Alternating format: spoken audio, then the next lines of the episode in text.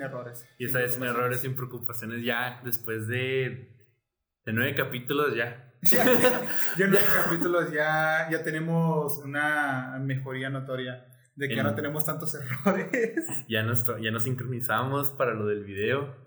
Ya no hay errores en la, en la grabación, Sí, ya más falta mejorar la calidad y la calidad todo, ¿no? de, de narración y todo eso. de narración, de video. De video, pero eso, pero eso no importa. Sí. Poquito, pero Mira, yo hubo una mejoría. sí, pero llevamos ya las, las bases chidas. Sí. Tenemos el audio chido y es un podcast, entonces es lo que, lo que importa. Es lo que El video importa es el audio. ajá, el video ya es opcional, ¿no? Ya es opcional, ajá. Pero algún día van- vamos a estar en 4K, yo lo sé. Algún día en 4K, En así, 4K. así 4K Full HD. Y, 60. y sonido. Surround. eh, surround.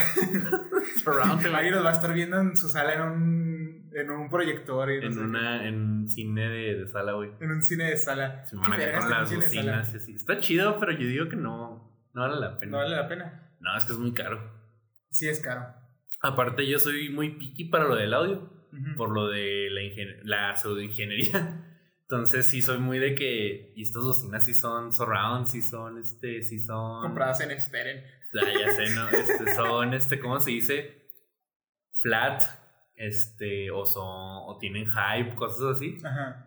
Entonces, Pero está chida. por eso los primeros capítulos tenían otro micro, porque al principio sí jalaba, pero para voiceover no. Por eso lo vendí y compré ese. Y, y así va. Que, o sea, el otro era, ajá, que la otra, que el otro era un kit, o sea, traía la, el bracito y la mamá. y Sí, este se era- mamón. Ajá, estaba mamón, 1300, si no me equivoco, me costó. Y este, el puro micro, 1300. Tuve que, tuve que invertirle varo, pero era por, por lo mismo de que soy picky para, Para el sonido. para el sonido y pues para batallar menos también. Pero bueno, esa es otra cosa. Pero sí escucho canciones en, en YouTube. es que la otra, la otra vez me salió una publicación en Facebook de un vato Ajá. que, que decía, este, no tengo Spotify. O sea, si empezaba la, la imagen o la captura, no tengo Spotify. Y luego la otra persona, velo en YouTube. Y luego, no, es que ya me acostumbré al bitrate de Spotify. Y no, así ponía, me duelen los oídos y no escuché. No, ¿Qué no mames, güey. ¿Qué? No, no mames, güey. No entiendo que en YouTube la, el audio no es tan chingón. Pero si lo ves en 1080 es lo mismo que escucharlo en Spotify Es la a, a 320 kilobytes. Yo No, día hace mucho que no entré a Spotify y entré más para ver qué, qué canciones tenía likeadas. Joyas. O sea, Sí, es que de repente recordar qué canciones tenía ahí. O ah, esta rola. Nice. Aunque supuestamente el mejor no me acuerdo cómo se llama, pero lo hizo Jay-Z, el mejor servicio de streaming. Eh, les debo el dato de cuál es, pero supuestamente es el mejor, con mejor fidelidad de audio y la mamá, pero no tiene tantos Se llama artistas. JC Live. Ya sé, ¿no? No, tiene un nombre así como genérico, entre, entre comillas. Trovo. Trovo, ya sé, ¿no? No, pero supuestamente es el mejor porque por la file- fidelidad, fidelidad del audio. Supuestamente ese es el mejor, pero que la, pero Spotify hace lo mismo. Y no sean mamones a menos de que tengan audífonos de alta fidelidad. No van a notar la diferencia. No van a notar la diferencia. Y aparte, pues Spotify ya es el, el más auge, ¿sabes? Como que ya tiene demasiada gente como para que ¿A alguien venga a reemplazarlo. Pues aquí en Latinoamérica sí, pero porque el iPhone está bien pinche caro. sí. Qué Y pues el iPhone te regala todo lo que tenga i en el nombre. Entonces te regalan que iTunes, que Apple Music, que iTV, la mamá. Ujú. No, los mamadores tienen iPhone. Yo no tengo iPhone. Y en mi vida voy a tener iPhone. Yo quiero un iPhone, pero para mamar durante el tiempo que tenga el iPhone. Para decir, mira, tuve un iPhone. Tengo un iPhone. No, y No aparte el gusta. 12, el 12 es morado, güey. A mí no me gustan en lo absoluto. Prefiero eh, cualquier Android, ¿sabes? Me acordé de un chiste que era este. Que un vato que tenía puras cosas de, de Apple, ¿no? Ajá. Y luego, este. Pero cuáles son las. o- ¿Por qué Android es mejor? No me acuerdo cómo empezaba el chiste, pero básicamente pone como que los pros y los contras, ¿no? De iPhone y Android. Ajá. El en Android pone, hace de todo y en, iPhone, y en Apple no pone nada. Y lo. Bueno, es que no quiero estar sobrecargado con opciones. Ya es que a mí no me gusta. No diría que me gusta Apple ni nada. Pero me gustaría como que escalar un iPhone, ¿sabes? Sí. Y aparte el 12 salió en morado y es como que, güey, es mi color Es que a mí no me gusta porque pues, nunca he tenido uno. O sea, lo digo yo, tengo un Motorola. Obviamente Pero los motos también, vergas. Yo tengo un moto. no Mot- este. No, este tampoco ya. Ya el otro día me dijo, este, por favor, formateame. Por favor, ya no puedo. Entonces ya no estoy. puedo seguir con mi vida. Yo estoy ahorrando para comprarme otro. Mm. Pero sí fue como de que, Es vergas. que tiene una muy mala suerte con celulares. Sí, cierto. Muy mala suerte. En algún punto de mi vida llegué a tener dos celulares y ni uno de los dos Servía. uno. O sea, con uno tenía que eh, tenía WhatsApp, pero no podía usar datos. Entonces solo podía- tenía WhatsApp si tenía internet. Ajá. Y el otro no podía tener WhatsApp porque literalmente no. no ¿Era muy viejo? Sí, era demasiado viejo. Tenía teclas aún. Verga. Y eso fue en prepa. O sea, Ah, nice. No, O sea- yo también tenía mucha mala suerte con celulares. Porque tenía celulares muy chafas y luego de repente todos se me descomponían. Me, eran pues pasados y claro que no jalaban. Hasta que me compré este, pero ya. es Pero tampoco es- no- es un moto de los-. Ajá. Yo tuve una- uno que se llama eh, Kyocera. No, ni idea. Me lo encontré en un camión. Y dijiste, ahora es mío. Sí, ahora es mío, ni siquiera tenía entrada para meterle un chip. No, te lo juro, no tenía. Y se llama ¿Cómo? Kyocera. Y luego después tuve un Borago. Verga. Sabrá Dios, ¿no? Sí. No, yo tuve buena suerte con este, con este moto, pero no era moto de los chingones, era moto. Según yo, es moto E. Y lo más culero que te vende Motorola, Motorola, al menos aquí en México. Y lo que le sigue es Moto G. Yo tengo un Moto G, un Moto G5. Pero no es el Plus, entonces, pues supuestamente es de los chafillas, ¿no? Pero los tres años me jaló chido. Y hasta ahorita, ya que ya voy a cumplir tres años con él, y es como que ya, güey. Ya, ya. Yo no puedo. Es entendible, pues me salió muy barato. De hecho, me salió la mitad de precio porque lo compré en liquidación. Ah, sí. Entonces, este, me salió muy chingón y yo, no, pues, mitad de precio y tres años, bueno, pues, ni modo, ¿no? ¿Pero eso que está ahorita de moda? Los Huawei y los Xiaomi. Si es Xiaomi, ¿no? O No, Xiaomi. no, no sé. ¿Xiaomi? Xiaomi, creo que Xiaomi. Según yo, esos son los que están chidos. ¿Y están buenos? Pues, eh, Kelly tiene uno. Ajá. Y según yo, a mí se me hace que está muy chido. Es muy grande para mi gusto. Pero ya todos los celulares son grandes, o sea, es algo que ya Sí. me la pelé. Pero este, o sea, bueno, no todos. Los, los chafillas son tamaño como. Un bolsillo. O tamaño normal. Que necesitas si una lo- mochila para cargar tu celular. Ajá, pero o sea, ya los, chi- ya los chidos, los decentes, ya son así grandes. Según yo, este está chido, pero ella dice que no está tan chido. A mí me gusta porque le dura un chingo la pila y la neta es lo único que me interesa. Sí, obvio. lo- o sea, porque por, por mi trabajo, eh, sí, me, sí me conviene tener un teléfono que le dure un chingo la pila. Y no me importa, o sea, el otro día estaba hablando con un amigo y le digo, quiero un Xiaomi de Walmart y que no sé qué. Porque en Walmart, de hecho, lo tiene más barato liberado que si lo compras en Telcel o en, en Movistar. Y luego este me dice, ¿cuánto tiene de RAM? Me vale, güey, lo, lo- lo- a lo mucho le voy a poner solitario.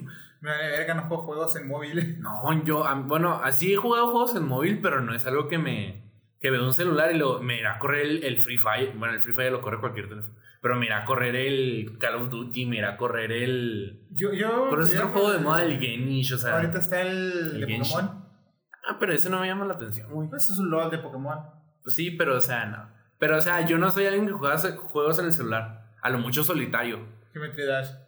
Geometry Dash nunca lo pude agarrar, güey, porque soy muy malo para el ritmo. Sí. O sea, soy músico, pero soy muy malo para el ritmo. Es algo que la tengo que agarrar y pues me frustraba antes el juego Sí. que, que el ritmo. Entonces, pues Sí. ya, nunca, le, nunca lo agarré así como, como mucha gente lo, lo agarró en Sí, su, me vicio con tiempo. mucho, los juegos musicales. Con los de ritmo. Fíjate que Guitar Hero, pues sí. Eso sí, pero no, no los consigue. Sí, los, sí son de ritmo, pero mínimo ves y, Sí. y así, ¿no? Y aparte, Con traes Geometry un Dash- instrumento. Ajá, y pues con Geometry Dash es picarle y no, Es eso no se me ritmo, acomoda. con lo que. Pero- prestar atención. El clon de. ¿Cómo se llama el juego de ritmo de la computadora que juegas con mouse? Y que son unas esferitas. ¿Oso? El Osu, el clon de Osu en el celular, ese sí lo podía agarrar chido. Ah, Pero sí. porque te decían, esta, esta madre sigue, güey. Entonces ya nomás era como que agarrar el ritmo. El oso está cabrón. El Osu sí. A mí me gusta mucho jugarlo, pero no puedo jugar en. Hay niveles insanamente difíciles que, Ajá. bueno, yo no soy coreano para hacer esto. Ya sé. Pero, pero no, el, Q- el Geometry Dash no. A lo mucho juego solitario, güey. Y ya a lo mucho checo otros juegos y los dejo ahí arrumbados. O sea, realmente juego solitario en ¿Sabes cuál sí jugué mucho? El de, el del, el de los trenes, el que esquivaba- excavabas trenes. Ah, el Crossy Road.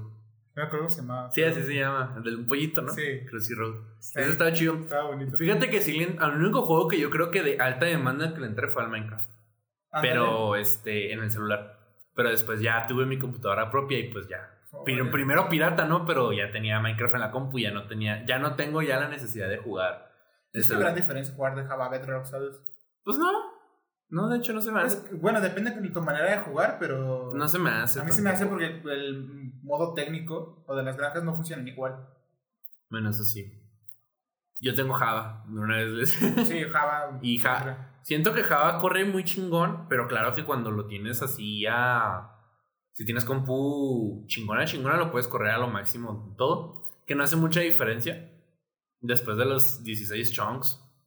Mm, Es que tú no vas a verlo. Ajá, entonces, o sea... No, eso es que se vea más Pero si tienes compu más o menos, pues el Java sí te corre al mínimo, ¿sabes? Lo Así. único a lo mejor es que le hace un aneurisma cuando está cargando el mapa. Digo, yo lo, yo lo jugaba en una de estas del gobierno de las blancas que te daban. Y si jala. Y sí jalaba, obviamente El no Java. te ponías a hacer un montón de cosas que obviamente generaban muchas entidades. Sí, o sea, pues- pero jalaba para un mundito tranqui, ¿sabes? Y era Ya si eras muy, muy cabrón y te ponías mucho con la redstone, pues ya. Sí, sí, ya te ponías ingeniería en Redstone y, y la Sí. mamada, sí. obviamente te ibas a joder el mundo, sí te iba a corromper. Sí, pero fíjate que cuando lo compré, ya, sí- ya me corre mejor. Porque la versión pirata que tenía era el puro launcher. Sí. O sea, pero no el launcher de, de Minecraft, era como que un programa de Java que corría todo el código y luego como, como, como si programaras y luego le pusieras probar código. Ajá. Eso era lo que según yo hacía el programa pirata y no cargaba, güey. O sea, tenía nomás una granja de hierro y una granja de mobs y pues no las cargaba.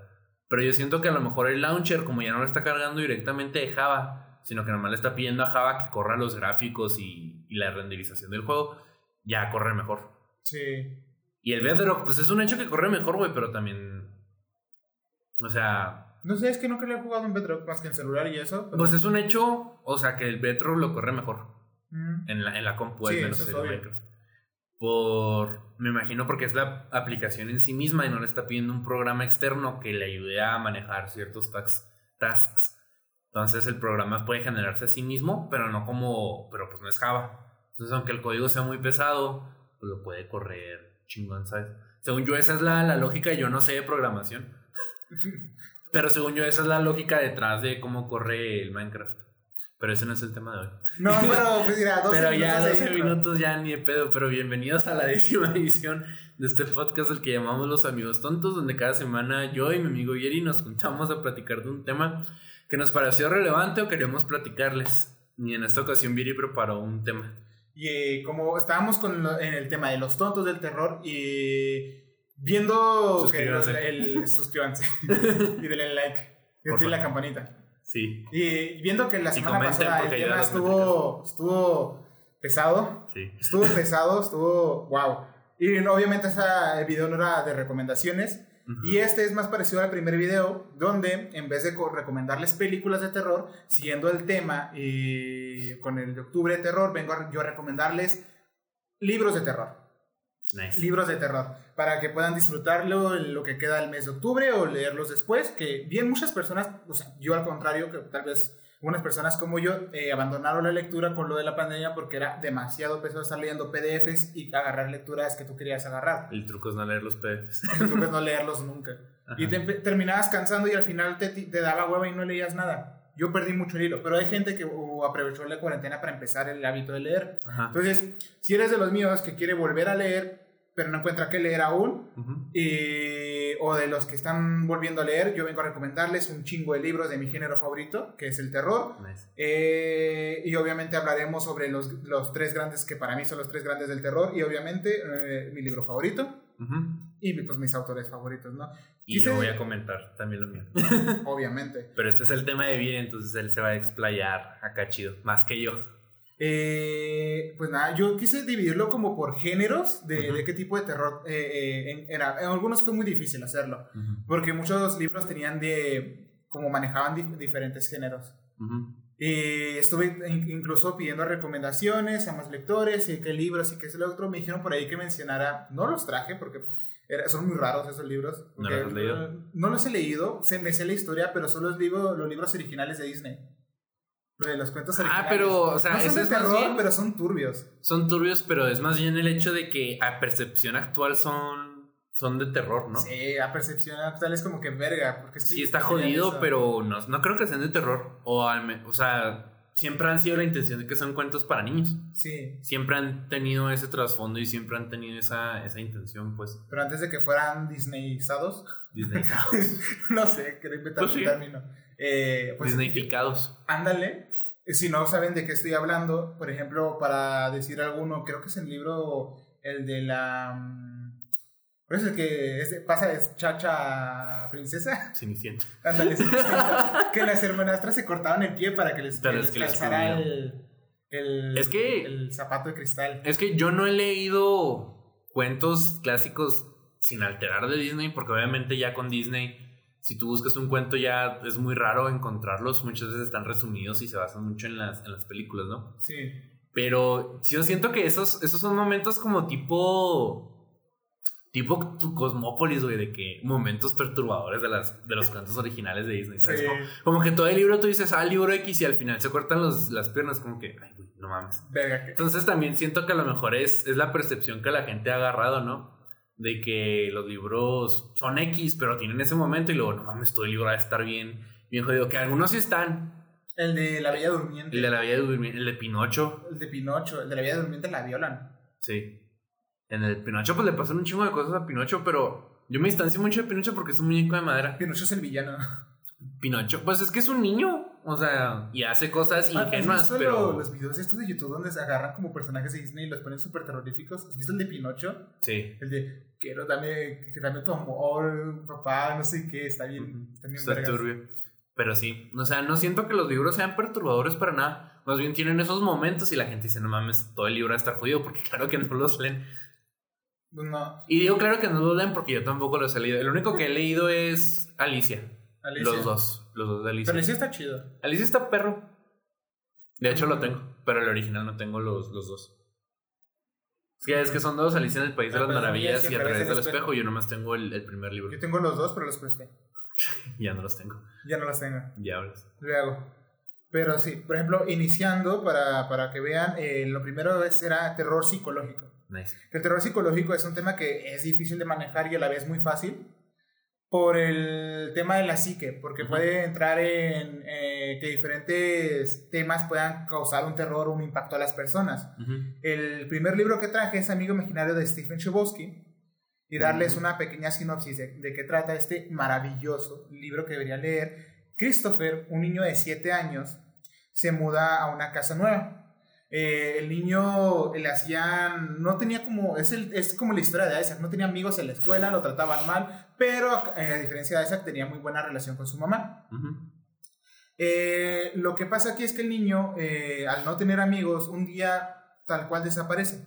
Nadie se da cuenta de la escuela porque básicamente para ellos les daba igual el niño, no le importaba. Y la mamá obviamente preocupada por él, empieza a buscarlo, empieza con las autoridades y seis días después aparece saliendo de un bosque De, que estaba cerca de la ciudad. Y el niño, a partir de ahí, él dijo que todo estaba bien, que un señor muy amable lo había ayudado a regresar afuera del bosque y que pues todo estaba bien. El niño de, presumía mucho de su amigo, que es el señor amable, y después de haber salido de ese bosque, eh, toda su vida cambió. Su mamá se ganó la lotería, se compró una casa hermosa, empezó a tener más amigos, le empezó a ir bien en la escuela, pero el, el hombre amable le empieza a contar historias o le empieza a contar hechos trágicos que empiezan a ocurrir más adelante. Ujú. son el, el niño empieza ahí hay una cosa de que si en verdad es, es una cosa de que el niño son cosas que veo o realmente es una presencia de algo. El libro está muy bien y yo sí lo recomiendo muchísimo porque de verdad sí te atrapa es un libro que te atrapa desde el inicio. Es una creepypasta también, ¿no? Podría ser una creepypasta Sí, porque eso del señor amable me, me suena. No he leído el libro, pero este sí me suena eso del señor amable. Slenderman ya sé, ¿no? no pero Slenderman se lleva a los niños y mata a los adultos ¿no? Simón. L- Siguiendo con el terror psicológico, un libro también bastante bueno es Hasta los huesos de J.R. Johansson. Este libro, para que te des una idea, es básicamente eh, unos adolescentes atrapados en las catacumbas de París. Ahí es donde entra lo que es el, el miedo a Santa Claus, ¿cómo era? El, el Claustrofobia. bueno, no sé cómo se llama la fobia de Santa Claus, pero vamos a dejarlo así por, Por el meme. por, el meme. Esponja, claustrofobia y pues eh, eh, ahí empieza con el terror psicológico de que estás atrapado, que empiezas a ver los muertos, todas las eh, que tienes la desesperación de volver, querer salir, empiezan a encontrar cultos, empiezan a encontrar que hay asesinos allá adentro, un montón de mamadas que la verdad yo se los recomiendo también porque eh, hay muchas películas de ese tema, ¿no? De las catacumbas de París. Hay una que se llamaba mm, donde empiezan a tener incluso alucinaciones. Que empiezan a ver como muertes o no sé qué. Que están en busca de, de algo místico, algo ocultista. Y empiezan a tener cierto tipo de apariciones. De repente un tipo está quemándose dentro de un carro ahí dentro de las catacumbas. Empiezan a alucinar con personas o, o que ya fallecieron. Está chida la película. Sí. No, pero no me suena. Otra, eh, otro libro es La Casa del Juez de Bram Stoker. Ah, está bien chido. Ese libro sí lo he leído. Para darles un, eh, un pequeño sinopsis, en una casa de campo, y un, un estudiante que, aferrado a su racionalidad, se niega a creer en la leyenda negra que rodea el lugar. Pero llega un momento en que la evidencia resulta innegable. La casa está maldita y además las ratas ocupan todos los rincones. Sus ojos aparecen brillando en la oscuridad como si aprobara el horror.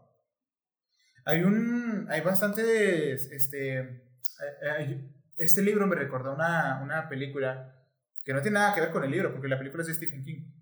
Pero me recuerda mucho a la escena final de esa película, porque el tipo eh, está obsesionado con ratas. Porque la rata. Las ratas como que se comieron el cadáver de su esposa. Y el tipo se empieza a tromar horrible. Y al final él. O parece indicar que se lo comieron las ratas. Ujú. Sí, ese libro me gusta mucho. Es un buen libro. Lo leí por Drácula, Sí. que es del mismo autor, y la neta sí me gustó. Más que Drácula, de hecho. O sea, es un muy buen libro, también lo recomiendo yo. Sí, es muy bueno. Otro también es La piel fría de Albert Sánchez Piñol. Es una novela de acción o un thriller psicológico con tintes fantásticos. Eh, pero también es un análisis de la personalidad humana a través de, de las emociones. Eh, el argumento se puede redu- reducir básicamente a la lucha de supervivencia de dos hombres totalmente opuestos eh, en carácter y básicamente en todo en una isla desierta. Eh, aquí es un, el típico, este más bien es como un terror real- de realismo psicológico de algo que puede pasar o ha pasado, que son personas que se quedan abandonadas en un lugar, pero tienen también, o sea, aunque se pueda representar que están atrapados en una isla, se puede representar como otras cosas, De que no están atrapados en una isla, sino la isla básicamente es, un, es como una metáfora del, del evento, cosas así. Es un libro bastante interesante y que te... eh, es un poco rarito de leer, pero sí se lo recomiendo mucho. Eh, Cabal de Clive Barker es básicamente una novela de puro terror psicológico. La trama versa sobre los sueños violentos de un hombre al que su psicólogo le ha hecho creer que son de verdad. El protagonista, tras recibir la noticia, trata de huir para acabar terminando en Midian, un lugar lleno de terribles criaturas. Básicamente, el, el tipo tiene pesadillas, su psicólogo dice, no, lo que sueñas es real, y el güey termina creyendo tanto en eso que lo manifiesta. Manifiesta lo que sueña. Está muy cabrón este libro y se lo recomiendo muchísimo. Es una joya. Se ve que está chido, la neta. Aquí tuve tuve un, un, un pequeño como que, ¿dónde meto este libro? Básicamente es El mayorazgo de E.T.A. Hoffman. Es un clásico relato gótico y ¿sabes qué? Esto es cuento gótico y ya está. Ajá. No lo puse en ningún género más que cuento gótico. Eh, básicamente, las almas en pena que vagan por un lúgubre castillo conviven con las almas vivas atormentadas por amores y pasiones imposibles. Eh, ¿Recuerdas la película esta donde eh, unos tipos empiezan como a ver fantasmas, pero al final ellos son los fantasmas? Sí. Básicamente Es- es- eso, básicamente un, algo parecido a eso, Ujú. pero con el, con el estilo de los cuentos góticos, ¿sabes? Simón. En el estilo de que, no, que es una casa casi victoriana. Sí, pues el romanticismo Es como y todo romanticismo. eso. es un libro muy bueno, escrito en un lenguaje eh, un poco viejito, pero Pero está un chido. muy buen libro. Nice. De esos libros que dices, ah, que es, es romántico, es lúgubre, es, es un libro para, para emos. obviamente, y tocando el- el- lo de los emos, obviamente traigo de vampiros. Nice. Es que los vampiros, obviamente, traigo, do- traigo dos recomendaciones de David Wel- Wellington. nice. Es 32 colmillos y 23 horas de, de- David Wellington. Básicamente libros muy buenos de vampiros. Son libros mm, un poquito genéricos al tema de vampiros, pero Wellington los sabe manejar muy bien. Sabe manejar muy bien el tema de, del vampirismo, el ocultismo y cómo se relacionan. Aquí no vamos a... eh, no son los, Son vampiros que sí matan. Son vampiros que sí se queman con el sol. No es crepúsculo. Verga, es que Crepúsculo. Es que verga. Verga. Y ahorita está volviendo, güey. Ahorita se está volviendo Crepúsculo. Está es volviendo, pero porque por lo mismo que volvió Minecraft. Que estaban volviendo un poquito como Ben 10, güey. Sí. Porque la- los- las personas que lo vieron cuando estaban morritos, que ya están grandes, como que antes era feliz, güey. Y leía Crepúsculo, y luego, pues, este, acrobacia mental, ¿no? De que, ah, entonces es por Crepúsculo. Es por Crepúsculo. No, Ajá. no, horrible. Es que Crepúsculo creo que nació siendo un fanfic, ¿no? No, ese O es al revés. 50. Ah, no, es al revés, es al revés. 50 sombras es un fanfic de Crepúsculo. Simón.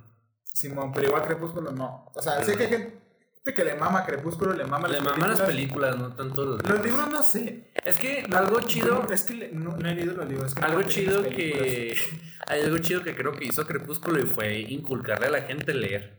Eso sí. No, a lo mejor no todos se quedaron con la. con la espinita de leer, pero claro que influía a los.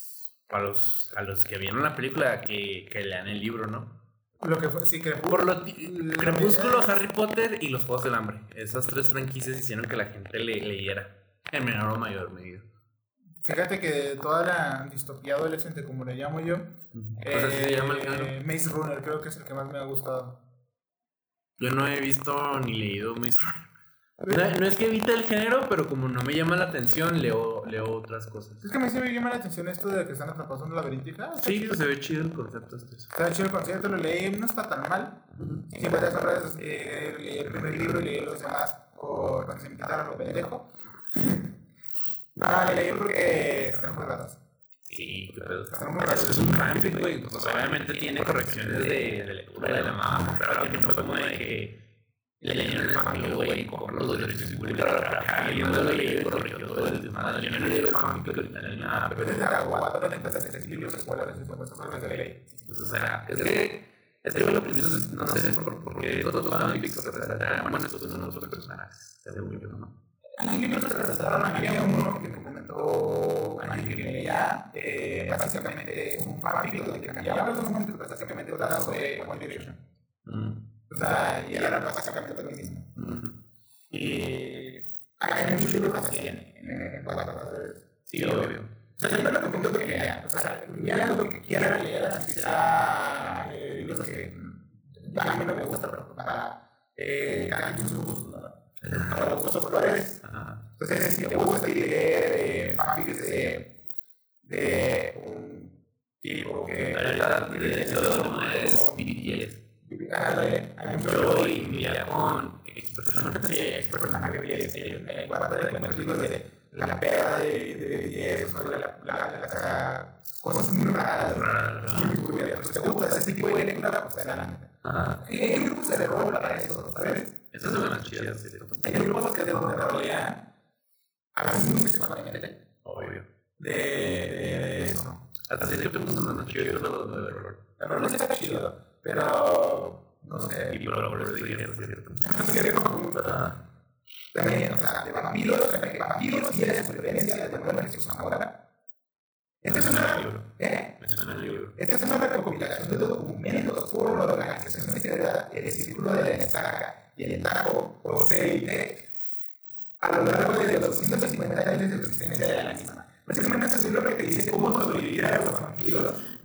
Está cagado, está, es muy, muy buena la lectura. Leyendo y tiene datos muy interesantes sobre los vampiros. Es como un.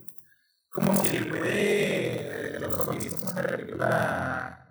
Le Zombieland. Zombieland. Sí. No me acuerdo cómo se llama, pero es que la actriz Básicamente, cómo sacar. Le cambió Columbus. Ándale, pues sacaron un libro de cómo sobrevivir a los. Pero de los vampiros, ¿verdad? Nice. Creo que sí sacaron el libro de, de las reglas, pero. Pero ya sí, no. Es que. Bueno, Eh, otro que se puede ver la sangre de la vida negra de los vampiros de reloj. Este sí es más de que meterse en lo que meterse en otras cosas de, de, de donde vienen los vampiros, de, de demonología vampírica y esas cosas. Me hizo. Entonces sí. Drácula de Bram Stoker. yo creo que la me gustó mucho ese libro. Es el clásico libro de los vampiros. Simón, a mí me gusta mucho el libro, me gusta mucho la, la historia. Es una historia personal, pero no estoy comentando porque ese es un libro que realmente me gusta mucho. Eh, accesible, pero tiene mucha personalidad. Sí, la historia no es complicada de entender ni porque historia simple, pero tiene mucho personaje, tiene mucha, mucho carácter y por eso me gusta mucho. Muy buen libro, o sea, muy buen libro, es una lectura corta, o sea, lo pueden leer en un día. Sí, o sea, si tienen así que, pero voy a ir en avión, en avión, o sea, la ciudad pelada, a la mitad del libro, en un viaje de cuatro horas, si nomás se enfocan en leer. De hecho, Sí, es un libro súper corto, es, es como el largo de Frankenstein, pero es más corto, creo. Sí, es un poquito más largo. Sí, Carmana es como 50 páginas más largo. Sí, pero igual, o sea, mira, por ejemplo, eso. Eh, ¿Te gusta el terror? ¿No has leído los clásicos de terror? Leídos, son muy buenos. Son muy buenos libros, todos son cortos. Todos son cortos y la neta valen mucho. Valen mucho la pena. Lo invisible también. Lo invisible.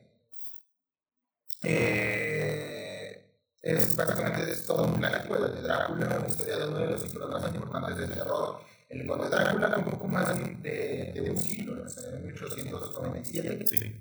Muy bien, pues obra puede elevarse a obra maestra, siendo una de las más idolatradas de todos los tiempos. Sí, la neta, sin duda alguna. Y como, o sea, como comento, es una historia muy corta, pero o sea, la historia cuenta todo lo que tiene que contar. Sí. Eso es lo que se me hace chido. Algo me gusta mucho Stephen King, obviamente lo vamos a tocar más adelante pero lo que me gusta es que muchos libros son largos, güey. Son demasiado largos. Son demasiado largos. O sea, a mí me gusta mucho que, por ejemplo, Drácula sea un libro que tiene todo, que es muy bueno. Tiene todo para ser un clásico como el de Stephen King, pero es un, es un, es un libro corto. Sí. Entonces, eso, eso, mí, yo valoro mucho eso, no poder contar una historia en, en, un par de páginas, porque tampoco es así de corto. Pero, es, pero que puedas contar una historia así como que súper condensada y bien, y que sientas que no le falta nada. No sé si te gusta leer, pero no te gusta leer libros como los que tengan largos, más de mil páginas de los críticos de terror que no son nada. No, yo sé que Frankenstein, este, esta sí me lo sé, son alrededor de, de 400 páginas. Pisando así los 400, las 400 páginas. Y por ejemplo, Drácula es más corto, si no me equivoco, son como 300 y algo páginas. Sí. Está muy corto el libro y la, y la neta vale completo y totalmente. Es como de Stephen King, o sea, este es un libro de Stephen King y solo la mitad del libro. Ajá, en el set pasado pusimos la otra mitad. Como parte del set. Acá está. Ahí está abajo, ¿no? Aquí tengo. Estos son los libros de Stephen King. Es el de King. Solo está dividido en dos partes. Está es horriblemente yo, ten, yo, yo, siempre he querido comprar el, el de It. Y siempre son así, así gordísimos. Tiene 703 páginas. Sí, pues yo me acuerdo que son como 1500, ¿no? Toda la historia. 804 páginas. Sí, pues son como 1500 páginas. Y la neta, pues. El último de vampiros que traigo es la entrevista con el vampiro de Anne Rice. Ah, también es un libro muy clásico. Es el primer libro de la serie de crónicas vampíricas. Aquí se cuenta cómo un muchacho se transforma en vampiro con todo un cúmulo de sentimientos humanos y no humanos. es un gran libro. Es un buen libro. Me gustó mucho la, la psicología que maneja y me gusta que esté hecho a más como, como si fuera una entrevista. Sí, es un libro, no diría que único porque hay muchos no, libros así, sí. pero me gusta mucho esa, esa, ese toque que le da al libro, güey. Es muy buen libro. Es un buen libro también lo recomiendo. Y tampoco es largo. Bueno, a mi percepción no es largo. Sí, sí a lo mejor te, sí te va a tomar más tiempo que Drácula, pero lo, pero lo vale como completamente. Cambiando de género, nos vamos a ir al género de fantasmas. Nice. Los fantasmas, obviamente, terror, fantasmas. Siempre piensas, bueno, si te dicen a ti terror, ¿en qué piensas? Yo pienso en fantasmas. No, yo pienso en, en slashers, güey. ¿En slasher? Sí, porque es, la, o sea, es el género de películas que más he visto en, en mi vida. Ah. Entonces, este, cuando dicen así películas de terror, me imagino un güey asesinando a niños horny. Me dicen terror, yo pienso en fantasmas, pero es básicamente porque me encanta leer historias de, de, terror y, y obviamente la, las anécdotas de fantasmas. Cierto, no, no, hemos comentado si hemos tenido anécdotas de fantasmas. No. Hmm. Verga, hay que hay que dejarlo. Tal vez en el último. Sí, tal vez en el último, porque aún, aún estamos. En es como va a ser el último, lo estamos debatiendo mucho de que va a ser el último. Pero en el último sí, sí contemos nuestras anécdotas de fantasma. Yo tengo varias. Yo tengo, no tengo muchas, pero sí son así de que, de que verga. Yo tengo varias, incluso puedo uh, mandar mensaje a mis familiares porque mi familia tienen un chingo de anécdotas de fantasmas y que para contarles un poquito de, de que hemos vivido. Sí, nice. Sería vergas. Eh, pero bueno, el primer libro de fantasmas es Los últimos días de Clayton y Cobb, de Francisca Solar. En resumen, es una compañía que se dedica a tomar fotos de muertos o sea, fotos a los muertos. ¿Recuerdas estas fotos que tomaban a, a los cadáveres como si fueran, estuvieran dormidos en los años viejos? A mí me perturban mucho las imágenes de bebés muertos. Que están Sí. con el bebé así y el bebé está muerto, pero está en la foto. Sí, pero a huevo que vean la foto. Sí. Eh, y una fotógrafa que puede hablar con ellos, con los muertos. Básicamente es una historia que trata de, de, de esta tipa que puede hablar con los muertos, se comunica con ellos. Hay eventos que sí son bastante. eh, que te pueden sorprender, eh, pero obviamente hay muchos momentos que te enternecen por las emociones que expresan los fantasmas a sus seres queridos, eh, de que quieren dar su, como su último mensaje. Ujú. Me recuerda mucho a la serie esta de la tipa que veía fantasmas, que salía. Creo que aún sale en el 7, en el canal 11. ¿Cómo se llamaba esa De México. serie? No, no sé si, no, no sé si es mexicana esa serie. No, No, ni, ni de pedo, no creo que no. Pero era como. Era es animada. No, no, no, no es animada. Es una tipa que ve fantasmas. Es una serie muy vieja, la veía con mi mamá. Cuando aún veía tele. Verga. Es muy vieja esa serie, pero es una tipa que ve fantasmas y como que comunica las emociones de estos fantasmas a sus seres queridos o los ayuda a escapar a la luz. Voces del más allá, maybe, o algo así. No, No no, me suena, acuerdo. ni siquiera me suena la serie. No me acuerdo. El otro es la, la- la mujer o la dama de negro de Susan Hill. Eh, básicamente un abogado tiene que ir a un- por un trabajo una, a una casa de terror. Si no han visto la película, la película la de la dama de negro, Ujú. es tipo que va a esta casa donde está el ente y empieza a suceder ciertos eventos, ciertas cosas, donde desaparecían eh, niños, eh, había alucinaciones, hacía cosas bien raras con el pantano que rodeaba la casa. Pues la película no le hace nada de justicia al libro. El libro es mucho mejor, más gráfico y si te van como 3.000 datos sobre las muertes. Es Ujú. un muy buen libro, se lo recomiendo muchísimo. La Dama de Negro de Susana Gil. Este libro es que. Este libro. Otra vuelta de tuerca de Henry James es la más clásica historia de fantasmas. Es al más puro estilo de, de Alan Poe. Eh, Henry James crea una historia fantástica, es asfixiante, que se basa en hechos sobrenaturales y realistas. El tipo se, básicamente se basó en toda la documentación que encontró, eh, entre comillas, verídica, o sea, testimonios reales sobre fantasmas. Es una, es una novela muy clásica de- del género de fantasmas, pero es muy buen libro, es- se lo recomiendo muchísimo. Es otra vuelta de tuerca de Henry James. Eh, es de estos libros que sí te quedan atrapado por lo interesante que es, Simón. por su historia interesante. Sí, es como leer una, es como leer historia sobrenatural de la buena. Nice. La Casa Infernal de Richard Matheson es, Mm. según Stephen King, es la más aterradora de las novelas sobre casas encantadas. Eso es un buen libro también. Me es jamás escrita. Eso es lo que opinó Stephen King. De hecho, incluso está en la, en la contraportada de la opinión de Stephen King que le pusieron. A Stephen King opinó esto de mi libro, mira, lo voy a poner aquí. Pues yo también lo haría, ¿sabes? sin duda. Eh, eh, es un muy buen libro. No es muy aterrorizante, pero es muy bueno. Sí, Es muy bueno. me encanta el libro. Es uno de los primeros libros que yo recuerdo haber leído como de, de pe a pa. O sea, nada de que lo leo y luego un break. No, o sea, lo leí así Sí, es casi. esos que te atrapan y, Ajá, lo casi de que terminar. corrido, nomás así descansaba para dormir y para y incluso me lo llevé a la secundaria para leerlo ahí y la neta me, me gustó mucho. La neta sí es un, un libro muy muy chingón. Es un relato de una expedición que se interna a- y muere en la casa Velasco, un edificio considerado como el más peligroso del mundo. La trama sigue desarrollándose de tal manera que llegan nuevos inquilinos al lugar. O sea, es un libro que sí, es de, es de estos libros que a, a mí se me ha pasado que te vicias al libro Simón. y lo, y lo lees y dices, eh, te despiertas y dices, quiero seguir leyendo. Sí, la neta. quiero seguir leyendo este libro, y te lo quieres acabar. Y si eres muy buen lector, te lo puedes acabar en uno o dos días, Sí, a lo mucho dos. pero y si no eres tan habitual con el lector, sí, sí tardas tantito, pero es que te va a atrapar y te Sí, va a hacer la neta es un libro final. muy muy muy muy bien escrito. Y es de mis libros también favoritos así of all time. Me gusta mucho Sí, ese es muy libro. bueno. Sí, la neta. Eh, otro que traigo es para leer Al anochecer de Charles Dickens. También es un Son tres historias victorianas de apariciones, Ujú. casas encantadas, fantasmas navideños y todo lo que esperarías encontrar en un cuento clásico de terror. Sí, y es, o sea, la gente lo rebandió como película de Navidad. Sí. Pero, por ejemplo, la versión de, de Jim Carrey Ajá. Sí, es de terror, güey. Sí, es que no, no, no- ustedes no, no, no se creían esto, pero octubre no se usaba para el género de terror antes. En las épocas victorianas, la Navidad era el Era tema el de terror. terror. Era el, por eso tantos este, cuentos de terror navideños, de fantasmas navideños, porque la Navidad era una época donde eh, está como, según muchas, eh, como mitología, por así decirlo, eh, el- lo que es Navidad, Año Nuevo y esas, esas fechas es cuando los, los portales de dimensiones sobrenaturales están más en su auge, Ujú. están en su, en su poniente, es cuando hay más entrada de espíritus.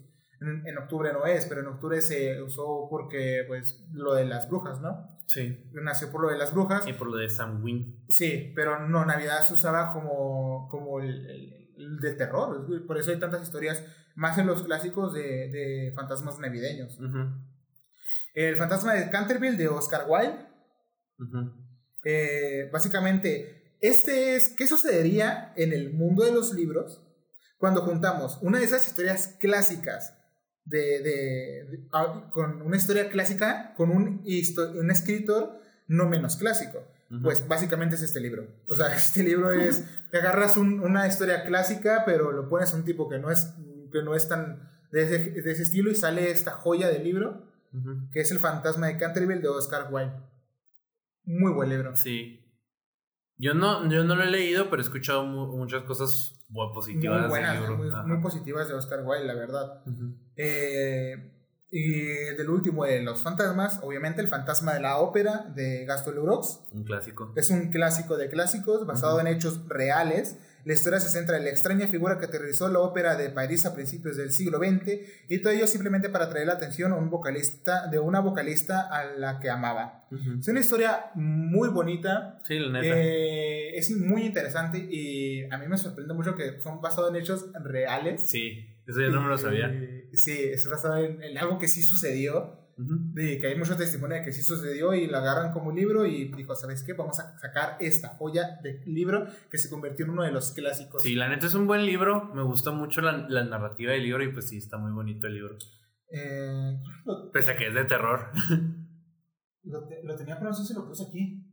Chance y sí. Eh, es que aquí puse todos mis libros de terror que tengo, pero no sé si puse por aquí el fantasma. Mira, de Oscar Wilde aquí tengo el retrato de Dorian Gray. Nice.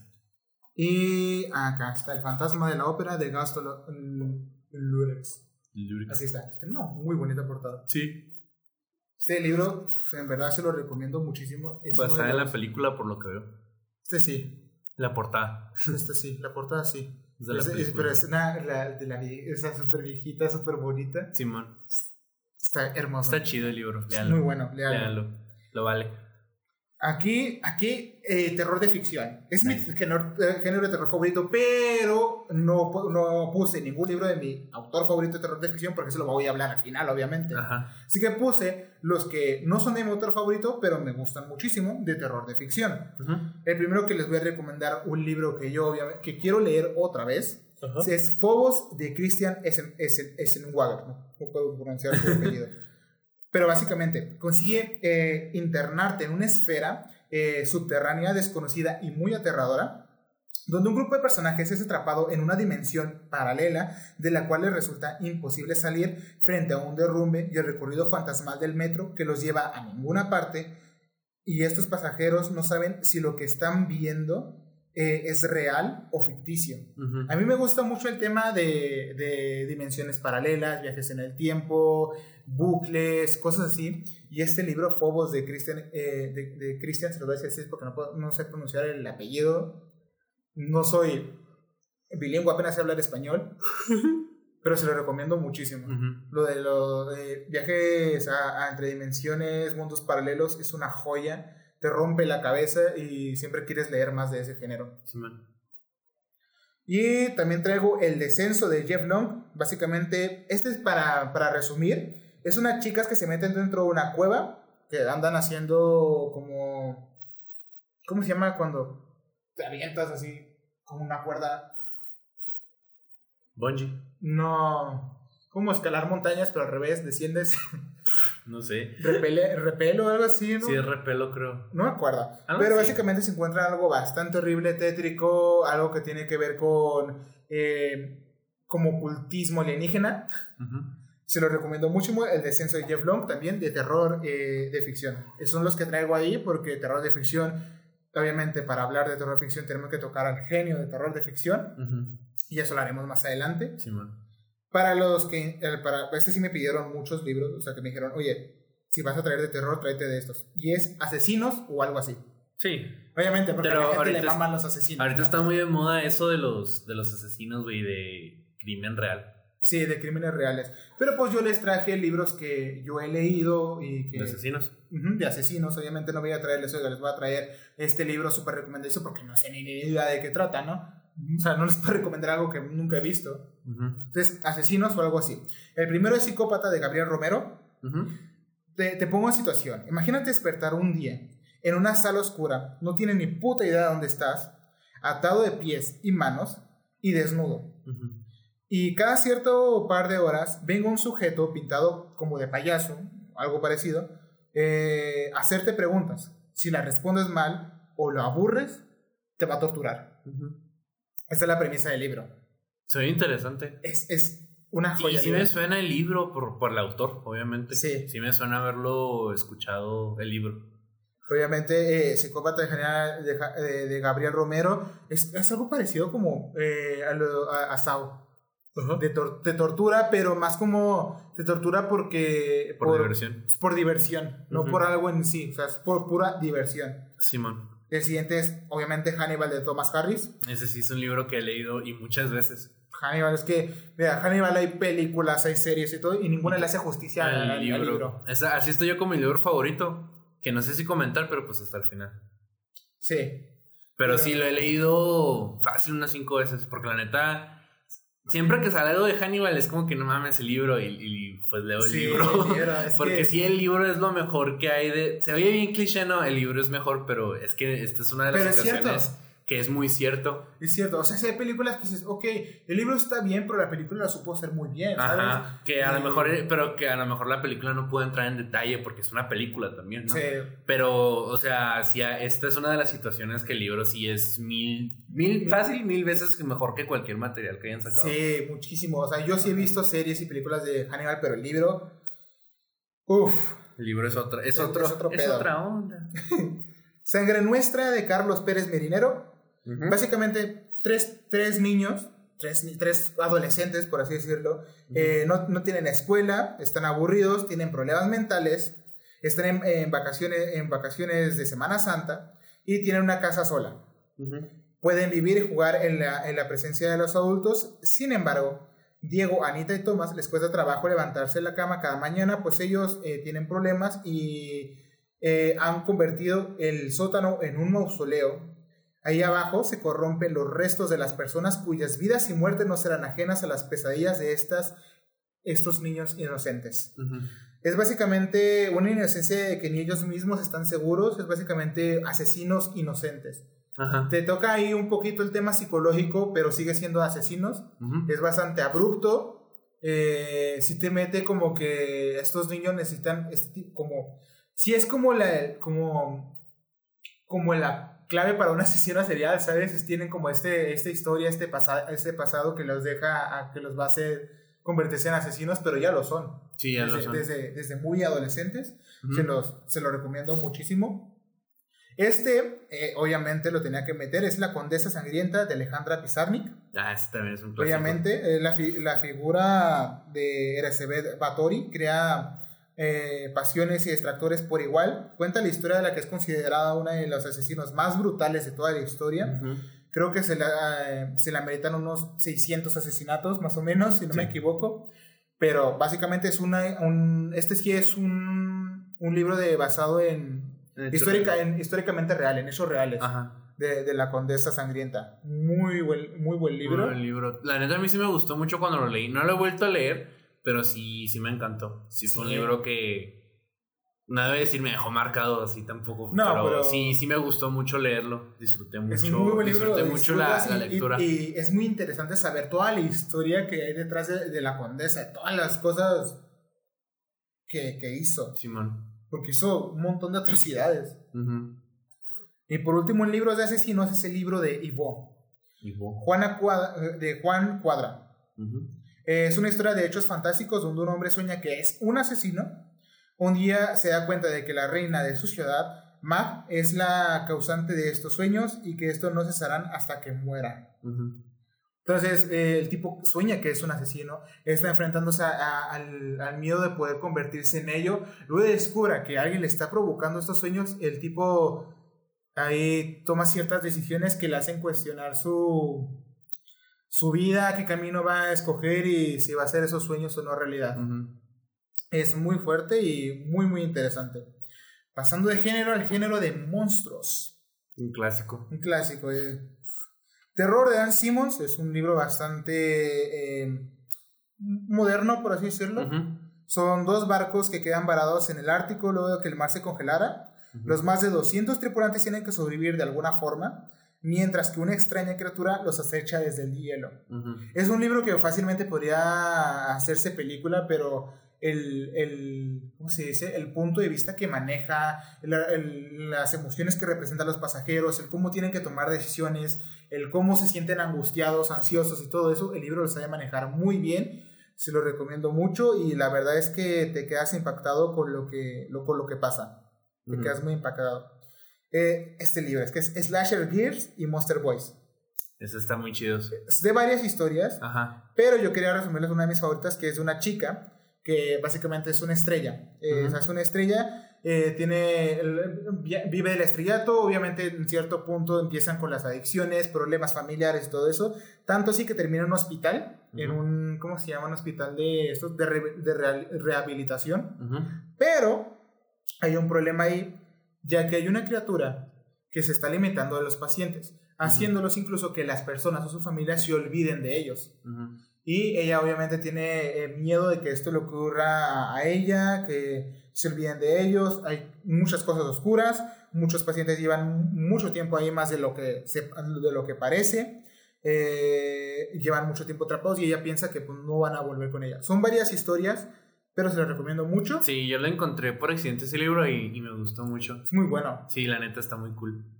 A mí me gustó. Slasher Gears y Monster Boys por si quieren leer un, un, un rato bastante divertido. Sí, y son cuentos, o sea, pueden dejarlo a medias y volver al libro. Volver a leerlo, leer uno, luego el otro, otro. O sea, está, están bien. A ciegas de Josh Malerna. Ay, güey. Güey. Amigo, una notificación, perdón. eh, ya, ya, ya. a ciegas. La novela comienza contando unos hechos en un pueblo de Rusia no se sabe que ha muerto un gran número de personas debido a una racha de suicidios y asesinatos. A ciegas, básicamente, un monstruo que cuando lo ves te obliga a suicidarte. Ajá. Muy Lovecraftiano. Muy Lovecraftiano, te obliga a, suicidarte. Entonces, eh, narra la historia de, de, no me acuerdo si era uno o varios protagonistas, pero el punto es que cómo enfrentarte a un monstruo que no puedes ver o te va a hacer morir, básicamente. Eh, a ciegas de Josh Malerman, se lo recomiendo también muchísimo. Es, sí, puede ser que se quede muy Lovecraftiano esto de los monstruos que te, te, te causan matan, si, te los matan si los ves. Ajá. Muy bueno. Eh, el problema también se extiende por todo el globo, eso sí. Eh, sin saber por qué aparecen estos brotes o algo que llevará a Mallory a proteger a sus hijos. ¿Vas a parecido a la película de, de Un lugar en silencio? Sí. Esa película está en verga. Sí, es muy buena. Y la dirigió Jim de, de The Office. ¿En serio? Sí. No sabía. El John Krasinski. Genial. Obviamente tenía que traer esto en Monstruos, es Guerra Mundial Z. Sí, los libros están muy chidos. Guerra Mundial Z de Max Brooks. La historia de zombies que cuenta cómo se propaga una epidemia por todo el mundo. La historia se, se centra en, en Gary Lane, un hombre que deberá sobrevivir a los atisbos de un mundo apocalíptico. Pero es que no solo se trata sobre él. El libro, en sus tres libros, se recomiendo los tres completamente. Sí, la saga de tres libros, agarra las perspectivas de todo el mundo. Desde una niña un soldado de Jerry, desde un zombie. O sea, agarra la perspectiva hasta de un zombie. Es una lectura que disfrutas muchísimo si te gusta el tema de los zombies. La película no le hace ninguna justicia al libro. La neta. ¿Están largos los libros? O sea, sí, están, larguitos. Sí, están así como. Si es, si es lectura dedicada. Sí. Dejámoslo así. Y son tres. Y más es porque es una saga de tres Ajá, pero la neta lo valen. Lo valen completamente. Muchísimo. Lo valen completamente. Muchísimo. La, la, la, Latina. Eh, la acción de este libro te va a llevar a diferentes ciudades americanas en múltiples países porque vas a ver la perspectiva de todo el maldito mundo, de cómo están viendo a los zombies, cómo están sobreviviendo y qué, qué, qué chingados están haciendo para pasar todo eso. Muy bueno. Muy, buen libro. Es mi libro favorito de zombies, la verdad. El ritual de Adam Neville. En el ritual se encuentra como un grupo de jóvenes se pierden en el bosque. En él encuentran una antigua cabaña y pues ya te imaginas lo que, lo que va a pasar, ¿no? Ya lo puedes intuir. Muy buen libro, El Ritual. Se lo recomiendo si les gustan estos, estos tipo de libros de, de, o estas películas de cabañas de terror. Este libro, joya. Aquí puse el de Frankenstein de, eh, o el moderno Prometeo de Mary Shelley. Es Frankenstein. Es mi libro favorito de toda la perra vida. Ese libro pelada lo he leído pelada, pelada unas 15, 15 veces mínimo, porque es mi libro favorito. Y nada le hace justicia al libro. Pero narra la sinopsis acá en corto. Este libro cuenta la historia de Frankenstein, ese cuerpo sin vida ideado por su padre, el cual, el cual muestra el mismo nombre. Sin duda esta obra te atrapará desde el primer momento en el que conozcas a la criatura. A la criatura. A mí no me gusta considerarlo un libro de terror, pero por las películas lo hemos catalogado dentro, dentro del terror. Supongo que sí hay un poco de terror. Hay, más bien como, no como terror. yo lo puse monstruos por ser el hecho de que es Frankenstein. Pues es, el monstruo, de, Frankenstein. Pero más bien es como un terror incluso un poquito psicológico del cómo ah, revive, el, cómo hace todo esto, el, cómo hace todo esto Frankenstein. Ajá. Es Sí, es una historia muy buena. La neta. A mí me encanta ese libro. Precisamente porque nunca hay nada. O sea, no hay ni. La mayoría son películas, no creo que haya series. Pero, mm, pero nunca he habido algo que yo diga. Es, esto sí es como el libro. Porque el libro, a mí lo que me gusta mucho del libro es que se centra en Frankenstein y lo que lo hace humano. Y me gusta mucho esa, ese aspecto socio, sociológico y psicológico de, del libro. Me encanta que cuando salió, salió, salieron dos películas que se llamaban Drácula de Bram Stoker y Drácula de, de Mary Shelley. Y las vi y lo dije, hay al menos tres mentiras en, eso, en ese título. Porque, o sea, el, la película de Bram Stoker, pues algo sí se parece a la de Frankenstein. Digo, a la de Drácula, perdón. Pero le falta el carisma que me gusta del libro. Y pues, como dije, no hay nada. No hay, nunca, yo creo que nunca vamos a tener una película que, que refleje lo que Mary Shelley quiso poner en. Nah, ni de pedo. Ni de pedo. Por eso le recomiendo mucho el libro. El libro es cortito. Yo me acuerdo que lo compré en Ciudad de México y leí tres cuartos del libro en el, en el aeropuerto, en lo que esperaba el avión, en el viaje. Y lo terminé aquí, ya llegando aquí a Chihuahua. Y la neta sí, lo, sí me encantó. Y ese entonces es mi libro favorito. Perdón que me estoy un chingo, pero es que la neta es mi libro favorito de, de, todos los tiempos. O sea, es un libro. Yo, si llegase a tener hijos, no los ahuevaría a leer. Porque sé que eso cuando era niño me alejó Se lo lees de, de, noche, ¿no? Como cuento para dormir. Simón. No, pero yo nunca huevaría a mis niños de que, güey, lee. Porque en un, yo sé que eso puede alejar a alguien de la lectura, ¿no? Pero si es, pero si me dicen que, o sea, pero sí les diría así algo como que, güey, lee el libro. Pues, ya cuando estén grandes, porque cuando estén morritos no, le van no lo van a entender, pero ya pero les digo, güey, lee este libro. Fuera de peor, lee este ¿Cuál fue el primer libro que leíste? El Principito, como como mucha gente de mi, de mi, generación. No porque me lo encargaran en la primaria como muchos, pero, pero mi mamá tenía el libro. Ya no sé, o sea, todavía lo tiene, pero lo tiene guardado no sé dónde. Y me dijo, léelo y pues sí lo leí como más a que con ganas porque era niño y, y siempre he sido de la actitud de que, de que me dicen, haz esto y luego, bueno, ahora no lo quiero hacer. Pero fue el primer libro que leí y sí es un libro que que si mis hijos, güey, quiero leer, güey, no creo que me digan güey, pero o sea, de que quiero leer. ¿Qué te hijo, estás diciendo güey? Ya sé, no, nah, yo digo un chingo, güey, porque me enojaría con ellos. Pero si están morritos, sí. Si le dicen a un extraño, sí le metes un, un bachón en sí, respete. Respete, pero si me dicen, quiero, quiero empezar a leer. Respeta, güey. Ya sé, no, eh, pendejo. pero sí les diría, güey, lee el Principito. y ahorita ya no creo que a un niño le guste el Principito. Porque es un libro muy clásico, está muy simplón también. Es muy, es que es infantil, pero es, muy bonito. Pero es muy bonito, entonces sí es como que, uy, pues léelo. O sea, yo creo que te puede gustar. Y chance, y en el futuro, pues sea como, como nosotros, ¿no? Que les gusta mucho leer. Les gusta leer. Yo el primer libro que leí, incluso aún lo tengo, era una enciclopedia. Verga. La enciclopedia, enciclopedia de Mega. Ahí la tengo. Mega. Ah, ¿Dónde está? Ahí está arriba. Ajá, de Mega. Sí, esta enciclopedia se llama Mega, Enciclopedia Mega Junior. Está, obviamente está viejísima, como, Sí. se, como se puede ver aquí tiene la pasta llena de es- pero fue el primer libro que leí. Sí, bueno. Lo leí como tenía Pues tenías que saber leer unos 6, 7 años. No, tenía menos. Era como uno. Es que yo empecé a leer muy, muy, Muy muy pequeño porque mi mamá me, me obligaba a leer. Ujú. Me hacía leer, literalmente me hacía leer corriendo. O sea, me ponía a correr Y te hacía me- leer. y mientras me ponía a leer. Y yo así aprendí a leer y aprendí muy rápido. Entonces, Ujú. ese libro yo lo leí cuando tenía como unos 4 o 5 años más o menos. Ujú. Y mi historia favorita de todo ese libro, porque te cuenta de cosas históricas, obviamente, Ujú. pero mi historia favorita siempre fue la de Rómulo y Rémulo y la fundación de Roma. Nice. Me, me gusta muchísimo. Es muy cortito, es un cuentito así súper pequeño, pero me gustaba mucho de pequeño. Y cuando eh, cum- cumplí años, me acuerdo mucho que mi padre me llevó a Walmart Ajá. a que escogiera un regalo. Y escogiste. Y escogí un libro Ajá. que no salió barato. Y él se sorprendió al que yo escogiera este libro, pero aún lo tengo. Y es este libro. Eh, El. Evangelio del Mal de Patrick Graham. Nice. Y lo compré como cuando tenía 7 años. Simón. quizás menos. Obviamente no lo entendí. Tardé como más de un año en terminar de leerlo. Lo leí otras 10 veces y hasta el día de hoy, después de haber leído un chingo de libros, sigue siendo mi libro favorito. Simón. Que luego les voy a decir de qué va, para que, para que sepan. Pero sí, sin duda es mi libro favorito, que este ya está viejísimo. Pasta dura, creo que ya no se encuentra en pasta dura con este, con este, bueno, Con con, este logo, portada. con esta portada. Se encuentra eh, con una las pastas normales, pero ese ya está viejísimo. Incluso también lo tengo pegado con tape porque está. sí, Pues, incluso creo que tengo ahí mm, notas y cosas de- del libro porque me gustaba muchísimo. Ujú. Bueno, siguientes recomendaciones son eh, de demonios. Nice. De demonios les traigo unos pocos libros. Eh, les traigo eh, Demonio del libro de Clever Baker.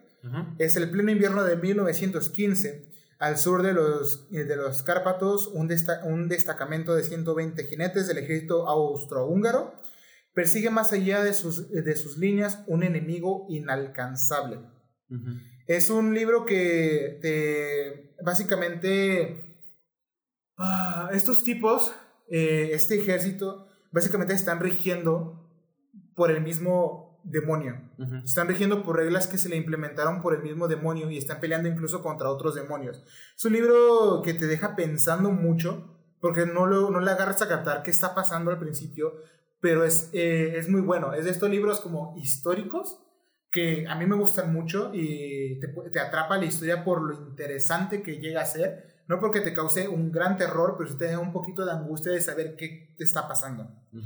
Yo obviamente tenía que recomendar este libro, El exorcista de William Peter Blatty, También un clasicazo. un clásico. La Eh, este es uno de los casos en los que la película le hace justicia, pero pues el libro sigue siendo. Sí, el libro es, eh, es de nuevo una historia basada en hechos reales. Ajá. Eh, es, es un, es un chico de 12 años que sufrió un exorcismo de, de Washington. Para los que vieron la película, realmente se basa, se- era un niño en una niña.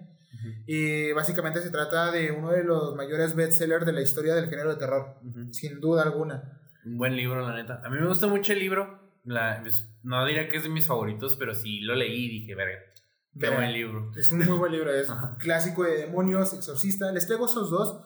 El que yo les, pues, mi libro favorito también trata de demonios, pero eso se los voy a dejar para el final, para, porque pues es mi libro favorito. Y ya, eh, ya que les recomendé durante una hora un chingo de libros de muchos géneros, ahora vamos a hablar sobre los tres grandes escritores del género de terror Ah, para mí. Déjame un libro que también le recomiendo mucho yo. Eh, nomás, nomás lo recomendar este de, de mi puño de, de mi iniciativa. Historias de terror para contar en la oscuridad. Sí, Es una saga de, de cuentos, no, no, tanto el, no tanto de novelas como muchos de estos libros, pero son libros geniales. Son libros así, de nuevo, que una tardeada, o si los lees así de noche, como, como si fueran cuentos en una semana, ¿sabes? Porque están cortitos, o sea, y como los lees antes de dormir, pues no vas a leer mucho tampoco. Bueno, si eres así muy quemado, muy matadito, a lo mejor sí, ¿no? Pero son libros muy buenos, son historias de terror, para literal, para contar la oscuridad y sí, y sí lo valen completamente. También Escalofríos. Y escalofríos. Escalofríos, Escalofríos es muy buena. Eso también está bien chida. Escalofríos. Eh, es que siempre que me faltan un montón de libros que sé que no los puse aquí en la lista porque quise poner lo mejorcito de lo mejor. Y si quieren que les recomiende libros de otros géneros, también se los puedo recomendar. Pero hacemos un tema. Hacemos un tema de, otro de libros, pero ya eh, de, de, otro género puede ser. Ajá, o en general. O en general, pero. Yo, porque, sí. pero aunque yo normalmente les voy a traer de terror porque es mi género favorito. Ajá. Pero sí les puedo traer de otros temas. Simón. Eh, empezamos con el primer escritor, es Edgar Allan Poe. Edgar Allan Poe es, es el rey de. Es el rey. Del, no tanto del terror, pero sí de lo gótico, y por extensión es algo de, terror o de suspenso. Mira, yo, yo, pongo a los tres grandes y muy diferentes en sus libros, pero uno se basa en el otro porque estudiaban sus libros. Simón. Estudiaban sus universos. Y se nota, se nota como que no, a, no a primera vista, pero ya cuando empiezas un poquito a, a, leer el material de los tres es como que este güey se basó en este y va viendo sus pautas. Es como... Ah, me acuerdo que pasaba mucho esta imagen en grupos, en grupos de Facebook, ¿no? De que a Kurt Cobain le gustaba este David Bowie. A David Bowie le gustaba Freddie Mercury, a Freddie Mercury le gustaba los Beatles, John Lennon, y a John Lennon le gustaba Elvis Presley, ¿no? Entonces como que la cadenita. Es que, y es que es cierto, ellos como que fueron estudiando sus libros, estudiando las lecturas y básicamente al final Stephen King, que es el más moderno, eh, él ya tenía un... Es nuestro Edgar Allan Poe, porque ya está viejito y en una de esas se nos va. Que les traigo ahí un libro, que ahorita se los digo eh, esa parte porque este libro yo lo considero, por ese libro, un, podría ser un digno sucesor de Stephen King. Simón. Pero luego se los comento. Pero para empezar con el Alan Poe, de mis favoritos, El Gato Negro. clásico. la famosa historia del Gato Negro de Alan Poe ha pasado su historia del género. Su terror psicológico te coge hasta la extenuación. Eh, eh, la acción gira en torno a un hombre y su gato y de cómo el primero termina desesperado debido al otro. Es un libro joya. Es un gran libro. joya, es un clásico. Es, yo creo que ese sí es mi favorito todos van a decir, no te gusta el cuervo, me gusta mucho el cuervo. El cuervo es muy bueno, pero, es que el gato, negro, es otra cosa. Ese, sí es mi favorito. El, cuervo sí te da un terror psicológico de que el cuervo y que de lo de, de cómo lo va representando y esas cosas, pero es que el gato negro. El gato negro es muy bueno. Siento que es mejor. sí, creo que, es, o sea, no sé si sea su mejor libro, pero, pero yo creo que sí. Es, de los mejorcitos, sí. Sí, pelada, top, top 3. Top 3, sin duda alguna. Y se lo recomiendo muchísimo. Si, no, si han leído Edgar Allan Poe y no conocen El Gato Negro. Que es muy raro. es muy raro porque es de los... es como gustarte Stephen King y nunca haber leído It. Exacto. ¿Qué personas, eh? Sí, pero es porque apenas van empezando. Sí. Y la neta no los culpo porque pues ya, ya explicamos que es un libro muy grueso y es como que no, güey se me va a ir la vida. sí, pero por ejemplo, si son como yo que quieren leer La Torre Oscura, tienen que leer como 300 libros de Stephen King para entender La Torre Oscura. Pero bueno, otro de Edgar Allan Poe, eh, La Máscara de la Muerte Roja.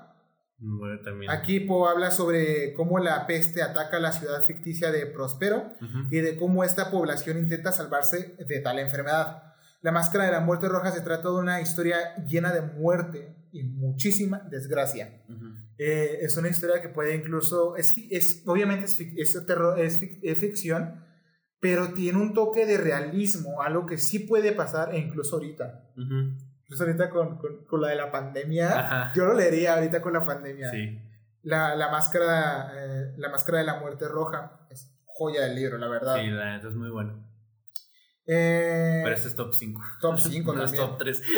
no, no, top 5, sin duda. Top 3 no. El Pozo y el Péndulo de Alan Poe, el maestro de terror, obviamente te regalaron una de las mejores obras de terror que jamás haya creado. Es un relato corto, como casi siempre, pero podrás ver la desesperación de un hombre sometido a tortura por la Inquisición. Por la Inquisición. Y está muy chido ese libro. ese, bueno, relato no, no es Sí, y por último, Cuentos Macabros de Edgar Allan Poe. Esa es una colección y la neta, pues viene en sus mejores cuentos. En sus mejores cuentos. Es que aquí hay dos cosas. O sea, Edgar Allan Poe se basa muchísimo en cuentos de terror muy buenos, historias que te dan un, un giro al psique de del trastorno, de trastorno incluso, y te da una cosa que dices, wow. Al contrario de Stephen King, que se dedica a crear básicamente un universo enorme de libros. Eh, Edgar Allan Poe y el, el, que traigo más, que... Eh, es obvio que tiene que, ser. obvio. Si conocen de lectura y, y, conocen de lectura de terror, ya saben quién es el otro. Sí, es básicamente cuentos, ¿saben? Si, no, si ya dijimos Edgar Allan Poe y dijimos Stephen King, pues ya quién es. Y obviamente quién es el otro. Sí, pues ahorita, sí. ahorita vamos hasta. Es que, obviamente. Simón. Es que obviamente. Y para, bueno, viene tocar de Stephen King. Stephen King, a mí me gustó mucho su trabajo. Mucha gente lo, lo repudia porque hizo pop el terror, pero a mí me gustan mucho sus A mí libros. me encantan sus libros. Todos sus No, libros. to- todos, es- yo no he leído todo, porque es un chingo. Pero, un chingo de libros. sí, Muchos, muchos de sus libros los escribió drogado. Ni él se acuerda de haber escrito Cuyo. Ajá, y la neta que bueno porque no está chido. No más, o sea, eh, eh, está ahí como que lo vio ya publicado y dijo que, ¿cuándo escribí esto? Simón. Y la neta, much- a mí se me hace cagado porque muchos de sus libros más famosos son sus libros más débiles, güey. Sí. Fuera de pedo, o sea, yo sé que The Shining es, güey, Kubrick y la mamá, pero no está tan chido el libro. Y ahí se da un tiro. Pero los libros de los que no han escuchado todavía, esos son sus mejores. Obviamente libros. les traigo los que conocen y otros que para mí son, Son joya. Soy bien hipster lo que acabo de decir, pero la- es que como son muchos libros, los que no son tan populares son los que mejor ha escrito. Sí. La neta. Voy a poner esto por acá, esto lo pongo por acá, esto lo pongo por acá y donde dejé lo demás, así esto por acá. Y aquí tengo Stephen King, Stephen King, Stephen King. Y pues los de It, que y ya les por lo de mostramos. que ya los mostré de Stephen King, obviamente. Yo no tengo ninguno en físico de él. Yo quiero coleccionar la Torre Oscura, pero no he encontrado el tomo 2. No, el tomo Dos, 3, perdón. tres. Ah. Tomo 3, no lo he encontrado. Siempre encuentro el 1 y el 2 porque son los más fáciles de encontrar. Pero el tomo 3 no lo encuentro en físico aquí cerca, tendré que comprarlo por internet. Chale. Pero bueno, el primero es El Umbral de la Noche. Buen libro. Son Buen 20 relato. joyas de cuentos del terror. Buenos 20 relatos. joyitas muy buenas, lo Ujú. recomiendo mucho. Eh, son cuentitos que Stephen King también, eh, también ha hecho cuentos, obviamente, no solo ha hecho textos de este calibre, Ajá. pero también tiene varios cuentos que son muy buenos. Ujú. Obviamente tenía que hablar de uno de sus libros más famosos, que es El Resplandor. El Resplandor, ya dije, es un libro que no siento que sea sus más fuertes, pero vale totalmente la pena leerlo. Sí. Sí, no siento que sea su- no siento que dé miedo, No, pero... sí pero lo vale con, pero la historia La está muy cool. El- lo de Jack, o sea, toda Sí, la obvio. psicología.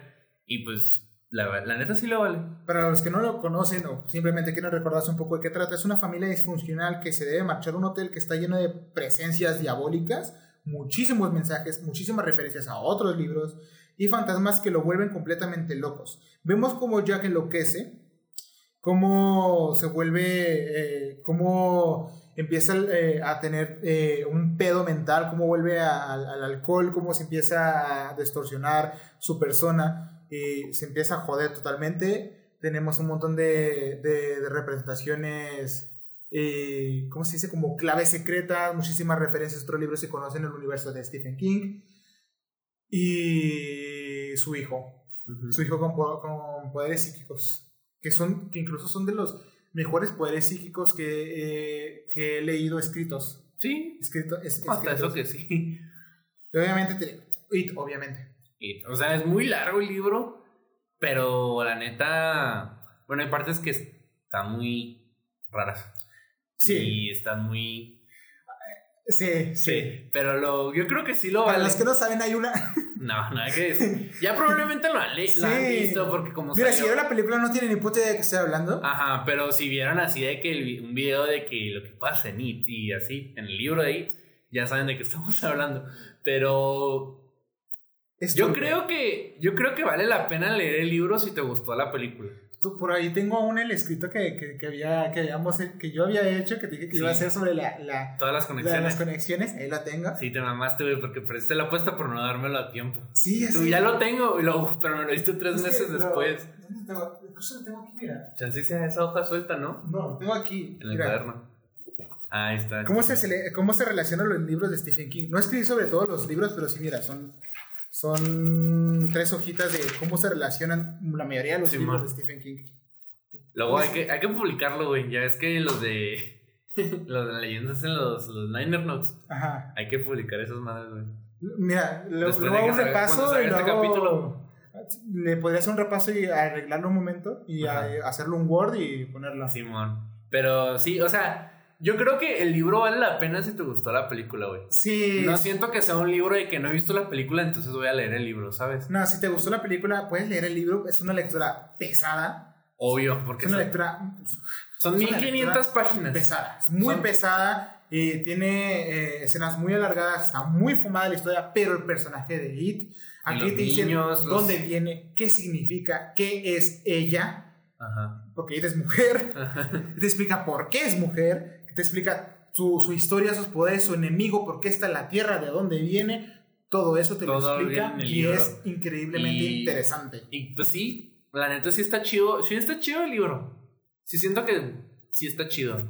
O sea, sí dije que no, no, no te vayan. Si viste la película, lo, lo, puedes leer. Si te llama, si te gustó la película, pero la neta, el libro por sí mismo sí está chido. La neta, sí siento que es. No sé si es de sus mejores libros, pero. Pero ahí sea Es de los más representantes, ¿no? Ajá, pelada. De, los poco conocidos Ojos de Fuego. Sí, ese libro me gusta más que, que E.T. el Resplandor, güey. Es muy buen libro. Muy buen libro. muchísimo. También un poco largo, pero. Sí, es un poquito largo. Pero lo vale, lo vale. Otro libro que también es un poquito menos conocido, Todo Oscuro sin Estrellas, de Stephen King. Ese sí no lo he leído. Es muy buen libro, se lo recomiendo mucho si quieren leer más del universo extendido de Stephen King y si quieren ver que. Porque ahí incluso pueden notar en su forma de escribir lo, por lo que pasaba Stephen King a veces. Muy buen libro. Doctor Sueño Doctor Sueño y la película no. Es, una buena película. Es una buena película. Con ese justicia el libro. Pero el, no, el libro sí es mejor. Miren, si, si, a usted les gustó El Resplandor y se imaginaron al niño, ¿qué hubiera pasado si qué hubiera pasado el niño si hubiera sido adulto? Creo que Doctor Sueño podría ser una representación de, de pues eso. es eso, ¿no? Es una secuela directa. Es algo así, pero yo lo, yo lo, puedo, yo lo tomo así, ¿sabes? De que eh, Doctor Sueño es el, básicamente es, ¿cómo se llama niño? David, David, algo así, no me acuerdo. Pero, Dani, ¿no? Dani, Es que solo que empieza con D. No me acuerdo Es como este el Papre. Mm. Pero, Pero sí. es como si eh, tiene poder psíquico, se vuelve adulto, ¿qué, qué hubiera pasado? Doctor Sueño, recomendadísimo. La neta. Misery, de Stephen King. Ese sí, sí lo he leído y me gusta. Aquí nos cuenta la historia de un escritor que sufre un accidente. Al despertar observa que se encuentra en una apartada casa que pertenece a una extraña mujer. A medida que avanza el trama, el protagonista verá como la locura de la mujer va en aumento. Es un libro chingón. Es, buen libro. Es buen libro, sí, sí. Ese no siento que sea largo. No, no está largo y es una lectura un poquito más ligera que otras que tiene y la disfrutas bastante. Sí te atrapa la historia de qué va a pasar. Totalmente. Eh, Carrie, de Stephen King, obviamente. Que sí es, sí es popular, güey. ¿Carrie? Sí, sí, sí. Es, una saga, es una ya saga de películas, la original. Tiene secuela, hay una versión de televisión y el remake. Y el remake Igual también y, tiene y también tiene la, la, original, la, y el remake. la serie corta. Sí, pues la serie corta es la, la, original. Es que esto es un dato que no muchos saben. La película original de aquí dura tres horas porque juntaron dos mini, porque juntaron dos películas que eran miniseries. Son miniseries. Pero porque como comentamos ya como tres veces a Stephen King nunca le ha gustado que hagan películas de él. O sea, cuando las hace él es como que ahora sí, ya están chidas las películas. Por eso sí participó en ella, porque le gustó más o menos, más que las anteriores. Ajá. Todas las demás. Pero todas las demás dicen, no, no, no valen verga. Por eso, por eso muchas veces, por eso el Resplandor y Carrie tienen películas de televisión a, sus contrapartes cinematográficas más populares, porque él dijo, no, no, pues, pendejos. Hizo sus películas. Hicieron otras películas como 1920, no me acuerdo cuánto. Pues también es de Stephen King. Está en Netflix, véala, está buena. Sí, man. Vean una película. Esta es una película bien fumada. No sé si tenga el libro Maximum Overdrive. ¿Te suena la película? No, pero. Es una película como de antología de Stephen King y está bien pinche fumada la película. Él actúa en la película, de hecho. Porque no está fumado Stephen King, ¿sabes? Sí, pero. Pero Carrie está chido. Sí me gusta. Y está, y está cagado porque tienes tres versiones para escoger: la original, la de televisión y el remake. O el libro. O la versión de, de Viernes 13. También. Pues este Carrie se trata de una profunda y angustiosa historia de una pequeña niña que descubre una capacidad innata para desarrollar superpoderes. Lo interesante es la motivación por la cual la niña se mueve. La sed de venganza. Simón. es una película de, bullying. Una de bullying. Pero está, ching está chida la historia. O sea, siento que el libro sí está como de que jalado, ¿no? De que Está fumado. Y ahora tiene poderes. Sí, está bien fumado. El ajá, como que el poder del guion, ¿no? De que, ahora tiene poderes. El libro lo escribió bajo. Bajo éxtasis, creo. Sí, pero sí está chido el libro. Y es una historia de bullying y de venganza, y pues, eh. Eh, eh, y el final de, de, de, Carrie te deja abierto. Sí, el final es muy, muy abrupto y, sí, y no es como un giro de tuerca necesariamente, pero es como que wow. Sí. Cementerio de mascotas de Stephen King. También es un clásico. Que Clásico. hay, hay película original. Sí, Que creo que es de cines, ¿no? sí. Es de cines, creo que esa no tuvo versión para televisión. Mm, No, no, no. Creo que la secuela sí es para televisión. Sí, pero nunca la vi en el cine. Maybe No, en o sea, Cinepolis porque porque la agarró, güey. Y, y hay un remake. Un remake. Y hay un remake que me caga porque ninguna de las dos versiones tiene la versión de los Ramones en, en, en la canción de Pet Cemetery. Pero sí está chido el libro. Sí, es bueno. Está cool. Ah, y hace poquito una banda que se llama Ice Nine Kills sacó un video musical haciendo referencia a la película. Básicamente, para que sepan, el cementerio de animales se cuenta como un gato muere, vuelve a la vida y exata un demonio llamado eh, Sí, por el Casi por Wendigo, donde está Wendigo. enterrado. que habita en un cementerio de animales. Ajá. Está. Es un muy buen libro. Es un libro mucho. chingón, la neta. A mí sí me gusta el libro porque siento que es como un, una película de terror así clásica. ¿Sabes? Como, como que dijo, voy a escribir un libro para que no la caguen con el, con el guion. Ah, que de hecho no, sí es cierto, ya sé por qué Stephen King le gusta la versión original, güey, porque él escribió el guion Ah. de la película. Ya sé por qué no le caga esa película y por qué no hay versión para televisión, porque él escribió el guion. Pero sí, sí está chido. Está más chido el libro que la peli. Sí, sin duda. Que la, que la original y que el remake está más chido el libro. Y sí lo vale. Aquí tuve un, un, un este. Yo lo recomiendo también el del carro, pero yo preferiría escoger Mm. entre los más fumados Cuyo. Cuyo verga, güey. En Cuyo conocerás la transformación de un perro a un asesino tras una mutación cerebral. Ajá. Cuyo es un libro que tienes que leer nomás por, Por el morbo. por el morbo de lo y, que es Cuyo. y, y por lo que te acabamos de describir. Eh, otro que traigo es El Misterio de Salem Slot. Ben Mars había entrado en la casa de los Marston 20 años atrás por una apuesta infantil. Ajá. Y lo que vio entonces a un poblada, un pobla, un poblaba sus pesadillas. Ahora como escritor consagrado, eh, tras la muerte de su esposa, ha vuelto a Jerusalén Slot, un pueblo tranquilo y adormilado donde nunca sucedía nada extraordinario. Vuelve ahí a buscar esa casa, a ver el- qué le causaba las pesadillas de niño. Se le recomiendo mucho, El misterio de Salem Slot. Eh, Ese no lo he leído. es un libro que muy poco conocido de Stephen King, de hecho. Creo que muy pocas personas la conocen. Conoces mucho de Stephen King, lo has leído, pero se lo recomiendo muchísimo. Eh, porque, más porque se basa muchísimo en muchas historias de Lovecraft. Simón. La, la hora del mar de Carlos Sisi. La hora de ma- del mar del Carlos Sisi. Este libro se los traigo como dato porque para mí, para mí, por ahí he visto varias opiniones que podría ser un digno sucesor de Stephen King. Se los recomiendo mucho si quieren leer algo más nuevo, pero también con el, con el tono de Stephen King, La hora del mar de Carlos Sisi. Ujú. Y obviamente eh, tenemos que hablar de este tipo. Ay, Simón. De Howard Phillips Lovecraft. Y aquí tengo el Cthulhu.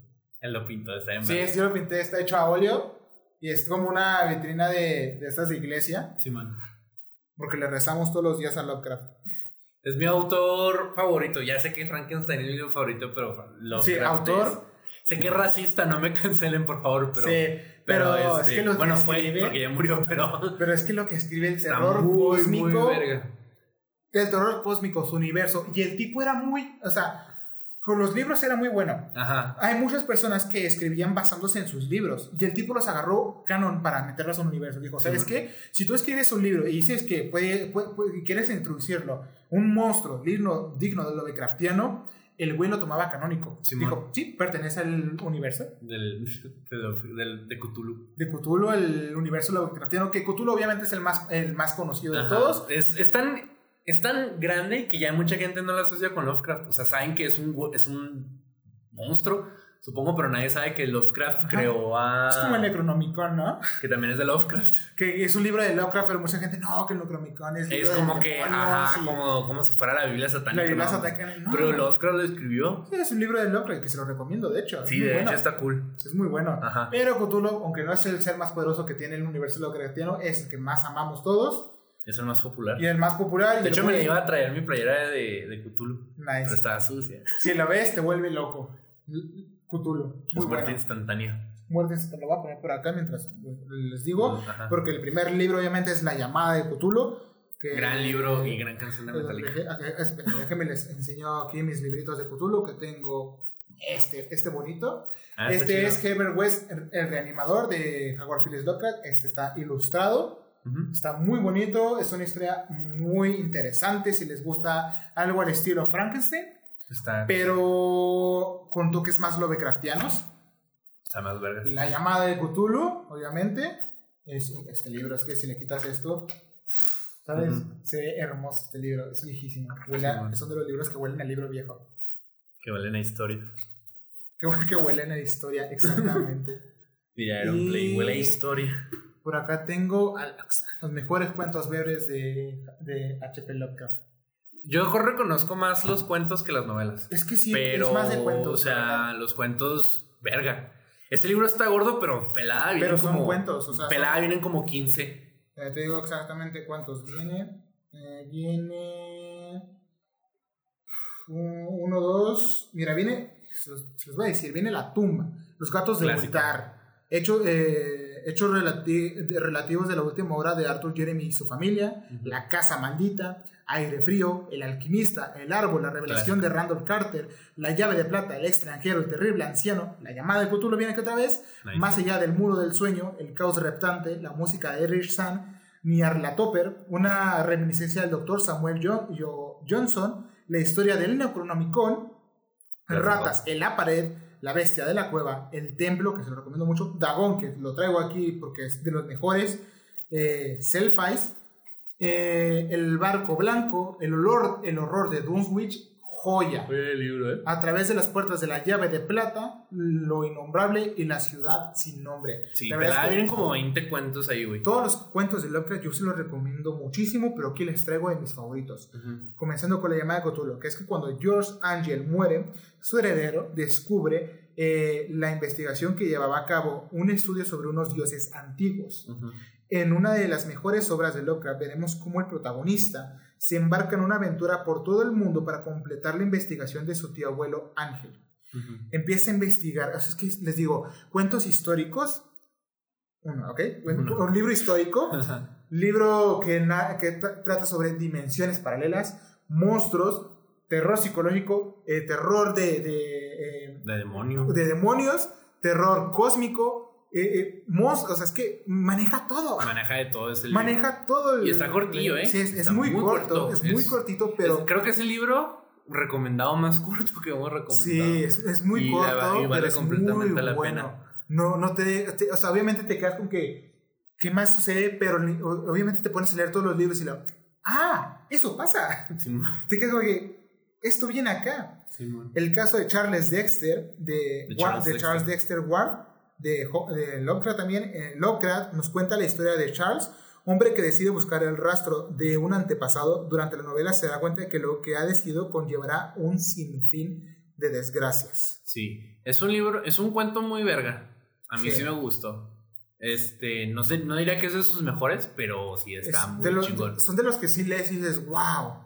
Ok, no, no lo pongo en top 3, pero top 5 sin duda. Sí, pelada. O sea, sí está muy chingón. Dagon, obviamente. Obvio. Obvio. Ese sí es top 3. Top 3, sin duda, o sea, junto a, la, junto a lo- la llamada de Cthulhu. En las montañas de la, de la locura, top Ese 3 también O sea, mi top 3 es la llamada de Cthulhu, eh, las montañas de la locura y Dagon, sin también, duda alguna. también son mis top 3 esos libros. Aquí Lovecraft cuenta como una expedición llega a la, Antártica, a la Antártida y descubre una ciudad primigenia, o sea, de los, de los dioses que ya hemos hablado de la llamada de la Cthulhu. Ajá. Aquí los volvemos a ver. Eh, a raíz de ese momento comenzaron a suceder una serie de sucesos y hechos muy, muy extraños al puro estilo Lovecraftiano. Muy vergas ese cuento. Muy vergas. Muy, muy vergas, me encanta. De, de- en mi top 5, obviamente, La sombra de Innsmouth, de Lovecraft, el primero de los cinco capítulos del, del- del- el narrador describe cómo el gobierno estadounidense tomó el pueblo de Innsmouth a raíz de la denuncia de los hechos que él presenció allí. Narra cómo descubre la existencia del pueblo mientras buscaba la manera más económica de llegar a Arkham. Es que el tipo ni siquiera iba ahí, pero se topó el de camino y dijo, verga, ¿qué está pasando aquí? Ajá. Es, una, es un cuento de esos que dices, pobre tipo, pobre tipo, ¿cómo llegó ahí? Pero, verá, Pero, es verga. muy bueno. Está muy chingón, la neta. El color que cayó del espacio. Uf. La historia está contada en primera persona por un ingeniero encargado de hacer un estudio para edificar un embalse en un remoto paraje llamado Arkham. O sea, ¿ven la conexión ahí? O sea, es que, verga. Allí encuentra un área de terreno denominada Erial Maldito. que es distinta a todas y que la causa sensaciones poco agradables.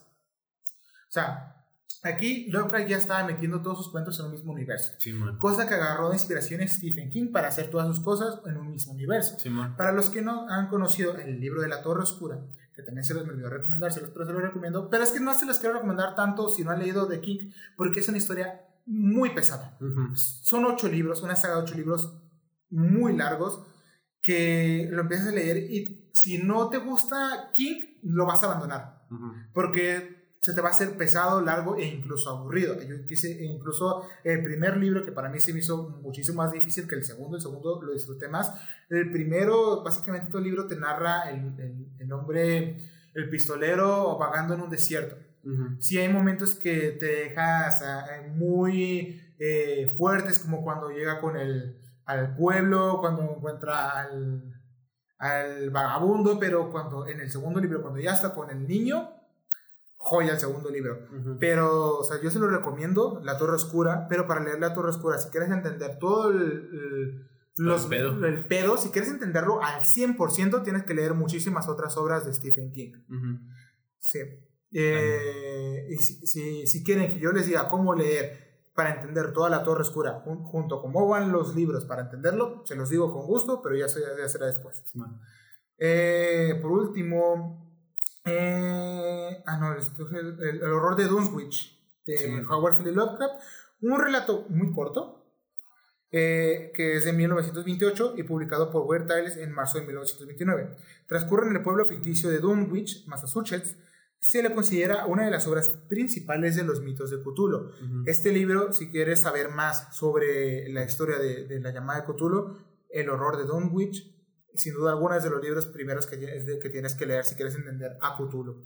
Esas son mis recomendaciones de, de Cthulhu. Obviamente, muchísimos más libros como los que venían aquí, que les dije ahorita. Eh, pero son mis recomendaciones de los mejores libros que para mí tiene Lovecraft, los mejores cuentos. Y por último, para platicarles sobre mi libro favorito, que les voy a decir una pequeña sinopsis del Evangelio del Mal, que es mi libro de terror favorito, que hoy les hablé de mi autor favorito, que es Lovecraft. Pero este, solo por este libro, es uno de mis autores favoritos, que es Patrick Graham, El Evangelio del Mar. Es en el norte de Italia, siglo XIV. Una monja se condena a muerte, una muerte horrible, para ocultar un texto maldito, que es este libro. Para ocultar un texto maldito que procede de las sombras de la historia. ¿Ok?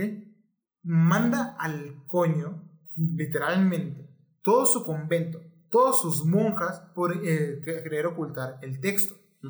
Unos siglos más tarde, un agente del FBI y, y, un sacerdote exorcista se lanzan una angustia aventura en la que se desafían a la muerte y a la personificación misma del mal, porque el mismo texto del Evangelio del Mal vuelve a estar en las manos de, seres, que, de personas que no debería estar.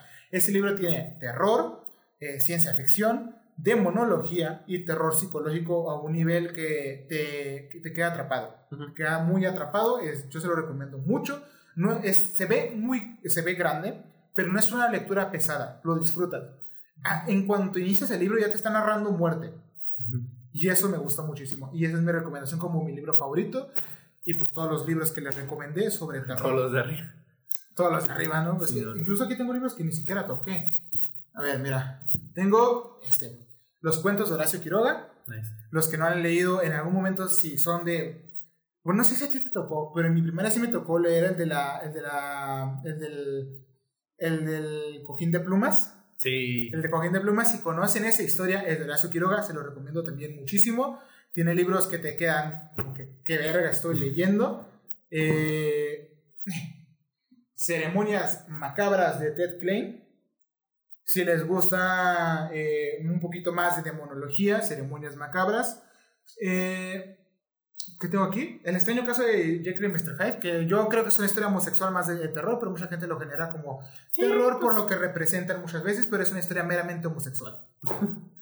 eh, leyendas sucedidas del México colonial, las leyendas, y obviamente el retrato de Dorian Gray de Oscar Wilde. Simón, ese sí lo dijiste. ese sí lo dije, pero pues ahí están los libros que tengo aquí de terror, ¿no? Yo no tengo libros de terror en, en físico, pero pues ya recomendé así, o sea, prácticamente los que recomendó yo también los recomiendo.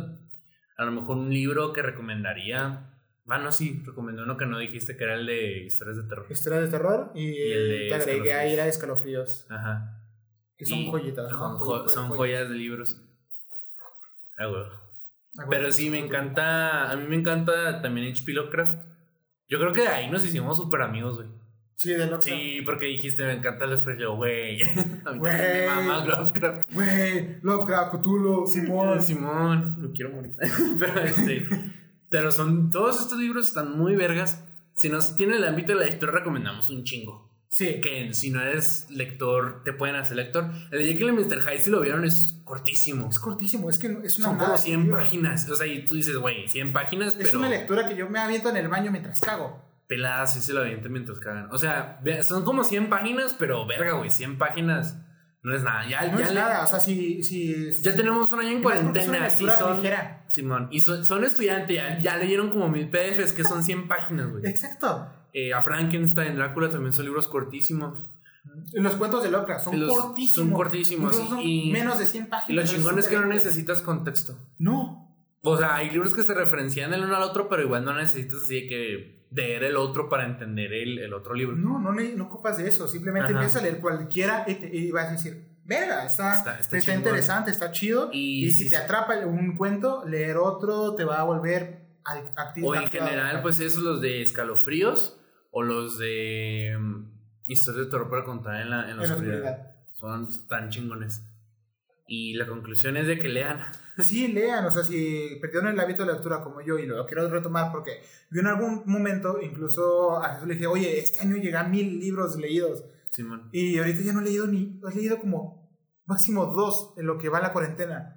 No, yo sí nunca Me he perdido el ámbito de, de lectura, pero porque hay PDFs que no leo.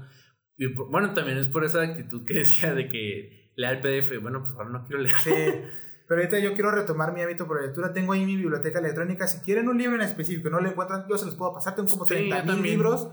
Tengo 30 Yo, yo soy más de leer en, en, PDF, pero porque no tengo. Sí, obviamente, no tenemos dinero no, para no, comprar no tantos libros, dinero. Y sí, soy muy de. Yo colecciono muchas cosas. Güey. Colecciono cómics, colecciono música y colecciono libros. No, y empecé a coleccionar películas y videojuegos. Pero nomás compro cosas que ya sé que me gustan. Sí, obviamente. Ya no, ya no, yo no me la juego. Yo sí colecciono libros. O sea, yo tengo en total unos casi 70 libros. Ah, pues lo que yo tengo en, series, yo físico? tengo 80 series. En, en cómics tengo unos cerca de 50 cómics. Ya- yo, yo tengo como un kilo de individuales y tengo un chingo de recopilatorios. Pero, este. libros que tengo poquitos, libros tengo como. Tengo como 10. Yo estoy llegando a los 70 libros, obviamente a mí la lectura pues, es de, mis, de, de las cosas que más me gustaba hacer y quiero retomarlo. Ujú.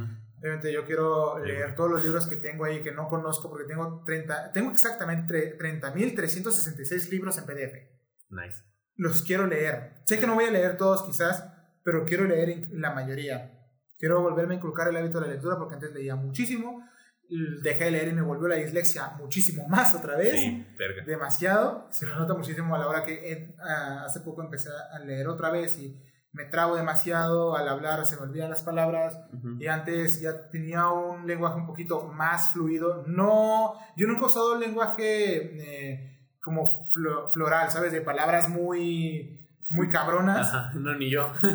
Hubo un tiempo en que sí quería implementarlo, pero dije, no, es. No, es- no me gusta. No, ni yo soy más de un lenguaje barrio, pero entendía el lenguaje.